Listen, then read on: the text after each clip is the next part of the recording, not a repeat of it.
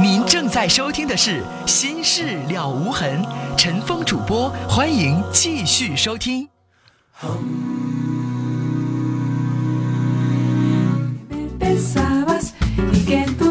好，广告之后，欢迎您继续来收听《心事了无痕》节目，我是主持人陈峰。来看听友的短信，三九三五的听众说想传情娃娃，我好想你。一九六二的听众啊，他说我曾经是精神分裂症患者，经过几年的药物治疗，现在已经彻底治愈了，我还用继续吃药吗？女士，您应该经常去看神经科，神经科的医生会告诉您啊，您的疾病是精神分裂症啊，属于精神疾病的范畴，那个。治疗精神疾病的一些药物，一般情况下都含有一些这个精神类的安定类的这个成分，它有一定的副作用，而且还不低。就比如说您吃最便宜的谷维素，它也有一定的副作用。您去看它那副作用的一些，呃症状，您就知道了。好了，当然就不用吃了，但是您要时刻去关注您的精神和您的整个的行为状况。自己可以养成一个习惯，买个小本儿，每天记录一下自己的思想活动，简单记啊，不用像写日记写那么长，简单记今天想了什么，今天做了什么，今天有没有一切正常。每天睡觉之前回想一下，没有任何问题，都很规律，那您就不用继续服药。如果一旦产生了不规律的状况，劝您继续回到医院的精神科去问一下医生。幺二二七的听众说：“今天是我的二十九岁生日，祝愿自己开心和快乐，心想事成，减肥成功。”六五六九的听众说：“上了大学，学习没了动力，很想学习，但不在状态，怎么办？”你的大学的目的是要有一个好文凭，以后找一好工作，改变你的命运，那还不是动力啊？找不着工作，在家本待着了。我经常去做大学生的讲座的时候，会说你参加一下大四学长学姐的招聘会，你看看你有没有动力。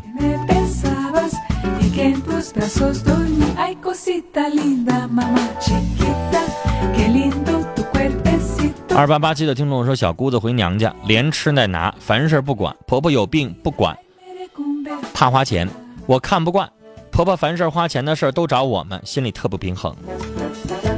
那是人姑娘。你不平衡，你开口说了之后，你婆婆肯定就觉得你事儿多。这种事儿还是睁一只眼闭一只眼为好。你回你们家，可能不像那小姑那么过分，但如果你要有个弟媳妇儿，你不过分，她也瞅你不顺眼。二七九六的听众说：“我是女孩，体重对我来说是个大问题，想问一下，身高一米七，体重多少看起来不会显得壮呢？准备一下减肥，定个目标。如果身高一米七。”在我来说，女孩子一百二十斤，我认为都算正常。幺七七五的听众说：“老婆是您忠实听众，在这里借助您节目对老婆说，我会爱你、宠你一辈子。”接下来我们接三号线电话。你好，您好，您好，您说，您好，陈峰啊，哎，这个我已经退休了，嗯。我是零三年就听的节目，嗯，这节目办的很好，谢谢。我今天我最近有一个困惑呀，啊，已经要崩溃了，就是，嗯，我打了好几次短信没打进去，是怎么情况呢？嗯，我来推，我今年六十五岁，嗯，我跟老伴儿啊都是 A A 这个 B 型血，嗯，最近我老儿子呢三十六岁，嗯，是给医院生生孩子媳妇儿，嗯。可能要给，可能要给做那个什么吧，就是可能怕那个贫血，怕是怕给输血，嗯，用剖腹产嘛，嗯，所以后来我到医院去看呢，完我老，我的亲家母说我儿子是 A 型血，嗯，我一听呢，我心就哎呀，电话突然断掉了，我们请导播跟这位六十五岁的老先生重新联系一下啊，电话给他拨过去，看他为什么掉线了。来，我们导播接电话的时间，我们来看短信。三个零一个五的听众说被拿二十二万，那哥们儿，我想说你媳妇太狠，一定要告他拿回二十二万。来接三号线电话，你好。哎，陈峰你好。老先生断线了哈。哎，对，你好，您接着说。我就是您接着说。我我我儿儿子吧，这个在医院吧，听我这个亲戚母说他是 A 型血，所以我我跟我老伴儿俩是 B 型血，说这血型不一样。后来我跟老伴儿就说这个事儿了，我老伴儿呢不承认，说我而且我老伴儿还有病，心脑血栓后遗症，能扶着走路。老先生确实是像您说的这个情况，你俩都是 B 型，儿子是 A 型，那这个孩子应该不是您的。对假如说你俩有一个是 A B 型，他就有可能是 A 型。那你俩全是 B 型，他不可能整出 A 型来。是所以您的分析我支持。说我现在真是困惑没有办，他没有办法啊。但是老先生，我还得说回一句，这孩子多大了？您哎六十五还得四十岁了吧？三十六了，三十六都这么大年纪了，您还能咋着啊？是不是自己儿子也养一辈子了，他也得赡养您？这话谁也不能说，你说我。我想，儿子我我要是像，假如说先生，我要是您三十多岁，知道这孩子才几岁的时候知道，那我我我可以跟你老伴儿说说道说道。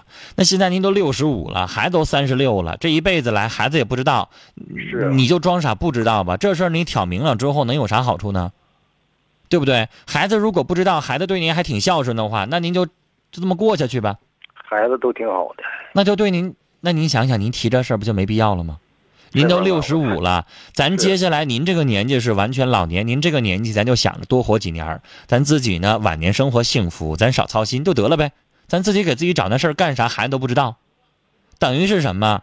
您现在心里明白了，这孩子不是你的，是你老伴儿可能跟别人生的，但是你老伴儿没有把这话跟孩子说，孩子也不知道，孩子就当做根本什么都不知道，然后对您这个，对他来说是亲，他也没脸说对对，您说的对，他没脸跟孩子说，所以他就会孩子把您当成亲爸，那你也照样把孩子当成亲儿子呀。而且先生，您这种情况从法律上来说，即使是养子的话，你把他照顾到三十多岁了，这么大了，你该尽的义务都尽完了，他以后也得赡养您。所以这事儿提了，还是我我认为还是不提为好。嗯，你说呢？提了也改变不了他赡养你的事实，但提了之后，这等于是一炸弹炸开了。我倒觉得老先生，你的面子倒没啥，孩子可能会心里边负担重一些，嗯，你不觉得吗？对，说完了之后有啥好处吗？没有啊，哎呦，都六十五了，你跟你老伴儿牵手，这辈子下来也快四十年了吧得。而且他还有病，这没病我也得跟他离婚，我是这么想的。现在他是脑血栓呢，都在家过跟他扶着扶着老。先生，就算他有错，四十年的日子都跟您过来了，这事儿就算了得了呗。你说呢我再跟你我再跟你说一个事儿，我这老大呀是四十四十了，今年嗯我俩都是 B 型血吧，我大儿子是 O 型血。嗯原来别人吧跟我家喝酒的时候，就是我家原来开饭店了，别人喝点酒就跟我说：“你看你儿子，那是我儿子。”后来我又记在心里，因为他们在一起工作过。后来我一查，我儿子血型是 O 型血。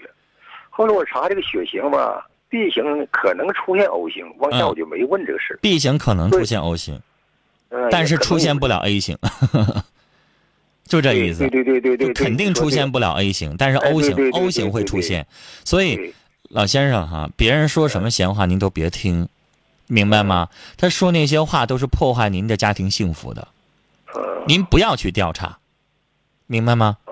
我要是您的话，这个年纪了，别人说是我心里明镜似的知道是，我也说不是，我是哦揣着明白，我装糊涂。我为了这个家庭稳定，为了我六十五了，我能过一个平静的日子，没事给自己找那些事儿干啥呢？对是不是？不对，老先生，您不是趁亿万家产的呃大富翁，然后您怕您的家产留给不是您儿子，不是您这个血液的人，咱不是那个，咱都活到这个年纪了，咱还在乎什么家产不家产的？在乎什么呀？那些都是身外事儿，生不带来，死不带去的，是不是？对您就在乎您接下来您能长寿，接下来您的这个有生之年，您的子女能对您好就行了，明白吧？如果您这儿子要是对您不孝顺了，以后你再说道说道什么的，拿出点什么东西来行。那现在孩子对您很好，这事儿挑开他干啥呢？是不是？对，但是我得嘱咐您一句，这事儿考验您的心理承受能力。是等于是您知道了，还不能说，还不能跟你嗯老老伴儿拌嘴，你肯定瞅他有点不顺眼了。我俩我俩掰扯一回了。但是我想说，这事儿没啥劲，掰着真没啥劲。你老伴儿这么大年纪了，我相信他肯定不想说。他可能跟那人这么多年了也没联系，您说呢？没有联系。那您就好好跟他过日子。都六十多岁了，我觉得老先生，就算像您刚才说气话说的，他算身体健康，你跟他分了，你就不惦记吗？他要哪天有个病有个痛，你一天看不着他，生活四十年了，你不惦记他吗？你肯定也得惦记啊，手心手背儿不都是已经成亲情了吗？是不是啊？所以我再说一句，老先生，这事儿眯着得了，别吱声了。老伴儿四十年都过来了，那比您什么人都亲，您说呢？别生那个气了啊！哦，这边我您想开一点啊！我觉得您听我的，您听我的，您的晚年生活会幸福。您要不听我的，您把这个秘密捅开了，您就不会幸福了，您这家就散摊儿了，是不是啊？好好一家黄了，四分五裂了，哎呀，是是不是啊？您跟您老伴儿最后也过不下去了，您儿子到时候也不跟您往来了，最后您老剩您老哥一个，您有啥好处呢？是不是？嗯，这事儿还是作为秘密，谁也不告诉谁啊。好了。好了，跟您聊到这儿，再见。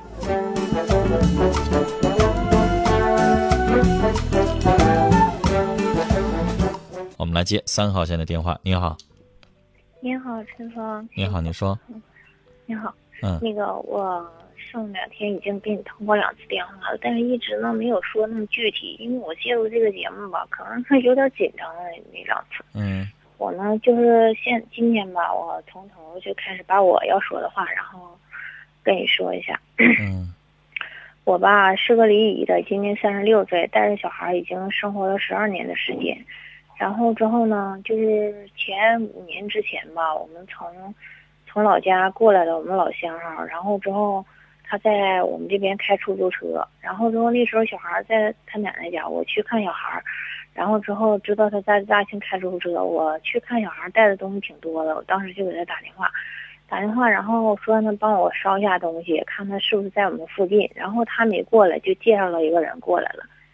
然后他介绍这个人呢，送我到车站之后，我带着东西去看小孩，之后回来以后，过了三四年，然后我这老乡说给我介绍对象，然后其中就是那个，就是开出租车送我的这个男的，也就是说，在前三四年他送我去车站的时候，我们见过面，但是那时候我对他一点印象都没有。他只不过跟我们那个老乡那个就是关系挺好的，是哥们儿。我跟我们这老乡的爱人呢，就是说是一届同学，一起毕业的，关系处的都挺好的，就这样。然后之后介绍完了以后，我们就在一起相处了。相处的时候，当时我问他是怎么想的，就是介绍的这个这个我新新认识的这个朋友。然后他说：“哎呀，那他前几年咋没把你给我介绍给我呢？”然后说那时候。我不也离婚了吗？然后我说那就不知道了。然后他说现在才想起把你给我介绍，其实前三四年我就认识你，就是这样。他说我要看你的过去，可能咱俩不能往一起走，我只能看你的现在。他说可能也是一种缘分，他就是这么说的。然后经过一段时间的相处呢，我跟我们这个老乡嘛始终保持电话联系。我也不是说不出来心里是怎么想的，总之有啥话都要跟他说。但是我们呢还没什么事儿，就是话说的挺投机的这样的，都在一个屯子出来的那样的。然后之后我这个就是这个新的男朋友一直就误会我跟我们老乡是否有一种什么，就是超越那个男女的那种关系吧。女士，你这事儿确实让人家有点招人怀疑。嗯，我也认为我是个错误，真的但是我我倒不觉得你是错误哈。知道女士，您刚才说那话吧，就让人听了之后就起疑，你知道吗？啊，早你咋没把那个什么介绍呢？咱俩咋不处呢？你这这他说的。这话吧，让人听着就容易误会。你知道我当时我还那犯寻思，我没听错吧？你好像有男朋友啊，怎么又处上？这让人听着就就有点犯浑。女士，这个事儿你就想哈，你男朋友如果他现在也有整出一个女老乡来呢，你听着你得劲儿吗？是不是啊？但这个确实是我们老乡给介绍的，就是他的哥们儿，他身边的哥们儿也是一起跑出租的，这样认识他。介绍你干嘛呢？多个朋友，不是他介绍给我，就是说那个时候，就是他没给我介绍，因为我那时候处了一个哥们儿在一起做生意的这样的哥们儿，然后他寻思让我先发展发展，就是说自己的经济方面的事儿，然后再找朋友这样。嗯，那时候能合作做点买卖啥的。对，然后那时候由于我们生意没做好，跟南方的朋友，完我们就分手了。后期我们这老乡，那以后这个老乡你应该带着你男朋友一块儿接，甚至有一些事情可以让男朋友帮你处理，省得他误会呀、不是现在我跟你说啊，陈哥，我听你这节目也好长时间，但这几天没参与这节目，手机一直处于关机状态了。嗯周六呢，我就介入这个节目，但是一直没有接到电话。嗯然后之后呢，这个事情现在是咋回事呢？我们这老乡介绍完了以后吧，给他这哥们介绍完给我以后，我俩一直在一起生活。生活嘛，我们这老乡有时候等一下等一下，跟谁生活？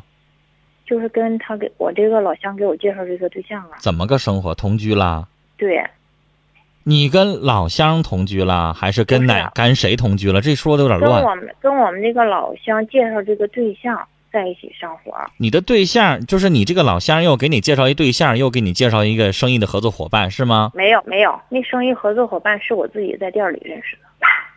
哎，我怎么听乱了呢，女士？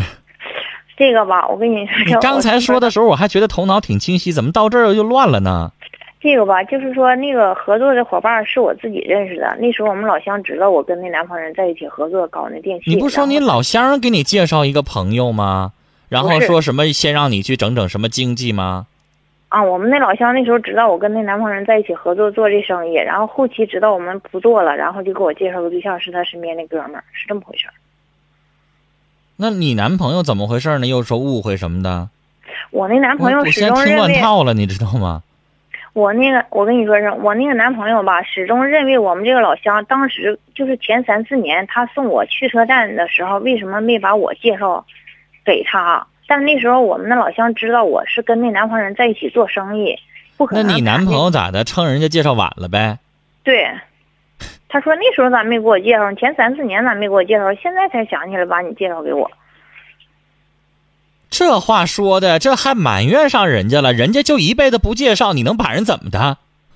是你不觉得你男朋友有点不讲理了吗？这话，是，然后人家没准前三年的时候，人这个老乡就喜欢你呢，人不想介绍，留个私心呢，行不行？这方面的，嗯也没啥不可以的吧，嗯，对不对？对，你说你男朋友这话说的是不是有点气人？也不讲理啊。嗯。然后下边还有什么？你们现在还有什么误会？下边吧，然后后期那天我不打电话跟你说了吗？我说我俩生气了，让我把衣服给扔了，你记得吗？完你说的，啊，这女士你就不讲理了，怎么怎么样的？我也觉得啊我有点、，你是那？位呀、女士啊？对呀、然后那你这事儿可不止一天两天了，这得有半个月、一两个月了吧？没有有一个月的时间，今一个月的。时间，对啊，回过头来生气，你把人衣服全撇了是吗？对啊，后期然后之后吧，我就找他哥们儿缓解这个事儿。我想起这事儿来了，我觉得他那个人品吧挺好的。缓解这个事儿，然后他有点不太愿意回来是吗？对对，不是不愿意回来。他那哥们儿跟我说的，说的，哎，你心情不好，完我请你出去那个吃饭去吧。然后我说，我说吃饭都没不用了，我说我从头到尾把我俩之间相处的过程跟你说一下。我说你最好做一下他的工作。你说这事儿那天不跟你唠完了吗？怎么又想起来要唠呢？又有啥新情况吗？有啊，啥新情况？你就说新情况吧。跟那哥们在一起吃完饭，唠完我俩的事儿了。然后他哥们说的，我给他打电话，然后做做他工作。然后我说行，然后他哥们就给他打电话说的，啊，我跟那个，就说跟我嗯在一起吃饭了，谈到你俩之间的事儿了。嗯然后他那个他问说几个人吃饭了，完了之后，那个那个，就是我那个男朋友问的。你男朋友是不是又小心眼了？就你们俩吃饭，他也又又吃醋又生气了？对，然后其实是我们三个人吃饭，完他问他说就你俩呀，然后那个他那哥们说没有三个人了，然后他说啊，那那那还没事儿，完了说的，那个吃饭说啥呀？完了他那哥们说的，哎呀，赶紧回去吧，两口子生气，那都是那什么，你俩现在正在相处的过程中产生更深的误解。再一个，他说的，哎，我觉得他那人也挺好，挺实在的，你赶紧回去。他说的，哎，回去啥呀？回去啊，那个什么那个，他左邻右舍的都说他外边有多少个多少个男人，我接受不了什么怎么怎么样的啊！我开车成天在外边，一天四五天才回来一次啊！他身边有男人，我能受得了啊？我听他别人告诉我的啊，那个我一走了，他就给谁谁谁领到我们楼上去，怎么怎么样的，行为上啊什么有什么什么问题啊，我可接受不了。他说他是听别人说的，然后他那哥们说的，哎，赶紧回去得了，听别人说说那些有啥用？怎么怎么样的？他说的，哎，不回去不回去就这样。然后之后他那他他那哥们跟我学的，说的，哎呀，我看你们之间的事儿没个缓解了。那个人家你那个谁谁谁说我那朋友说的啊，你身边有多少多少个男人，怎么怎么样的？啊，那个呃，说谁知道你有孩子没有？然后呢？然后呢？然后之后他到底回没回来呀？没有。然后我们那个老乡他想不想回来呀？什么意思？女士，您这么唠太您这么唠太长了，您就告诉我吧，结果。想不想回来我也不知道。完那天又说再打电话跟我说，那我一会儿回去取一东西去啊。完我说，你不都给他撇了吗？咋还有东西啊？有，秋天和冬天的衣服都在家。没撇干净哈。女士，其实这事儿吧，那天咱们都已经聊完了，我也没听出来你这边有什么新的东西。现在这个情况就是你男朋友还在这撑着，人家也没说回来，也没说不回来，但跟别人说那意思是根本就不想回来，而且呢，对你的误会也不少，认为你这边一直不消停，一直呢对你有成见。我想说，女士，你男朋友挺小心眼的，而且小心眼不是一般的小，嗯，很过分的小心眼这是一，二一个你男朋友做事呢也有点秃噜反账。你这件事情呢，我我之前批评过你，我说你把人家衣服全撇了，太不给人留面子了，太过分了，有点虎哈这个做法。但是女士，虎完了之后呢，还得看你这个男朋友值不值得原谅。其实我倒觉得你男朋友最大的问题就是小心眼这个小心眼的毛病，如果他能够改了，以后豁达一些，你可以继续跟他相处。回过头来，他现在有点不依不饶，现在老想让你给他个台阶是吧？他不承认他做错了，老想让你给他个台阶，那女士咱也可以给他个台阶，让他下来。回过头来，最起码能个人回来了，然后你们俩见上面了，把话谈开了，行就行，不行就拉倒。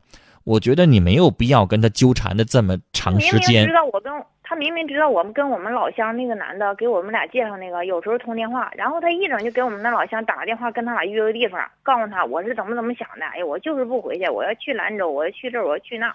我总要离女士啊，他这一出一出的，你不觉得他心里边有你吗？要不然的话，至于说一遍两遍的给你老乡给介绍人打电话没完没了的吗？你觉得呢吗？如果要想分手的话，说一遍不就拉倒了吗？至于说好几遍吗？女士，你就给他个台阶下，让他回来也就得了啊。然后至于说你俩在一起相处的在过程当中，如果还有一些你不能容忍的地方，到那个时候你可以跟他好说好散，也没有必要撇人衣服，也没有必要弄得这么冲突，是不是？然后两个人还彼此惦记，你想挽回，然后他呢也想挽回，但是老想让你给他一个这个什么呢？就是人现在觉得这么回来没意思，让你给他个台阶，让你给他点这个。好处啊，还是给他点光啊，还是怎么样啊？他有点好面子，他觉得好像让那么撵出去了，他有点没面子。女士，那你就给他个台阶儿啊，咱就请他一下，回来就得了，省着你那么成天老牵着，你说是不是？聊到这儿。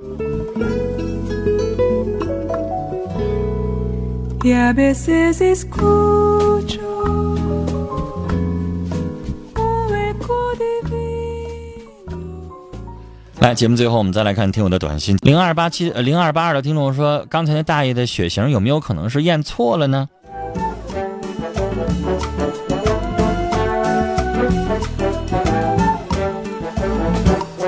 那你这都是推测，我上哪知道去啊？八九八八的听众说，我觉得陈峰说的不对，那还有可能是报错了呢。不管是报错了还是怎么着，反正这孩子不是。他的，对吧？报错了也不是他的。我现在又没劝他跟他媳妇去打仗去，我劝他这事儿忘了，不吱声，好好继续过日子。我哪儿错了？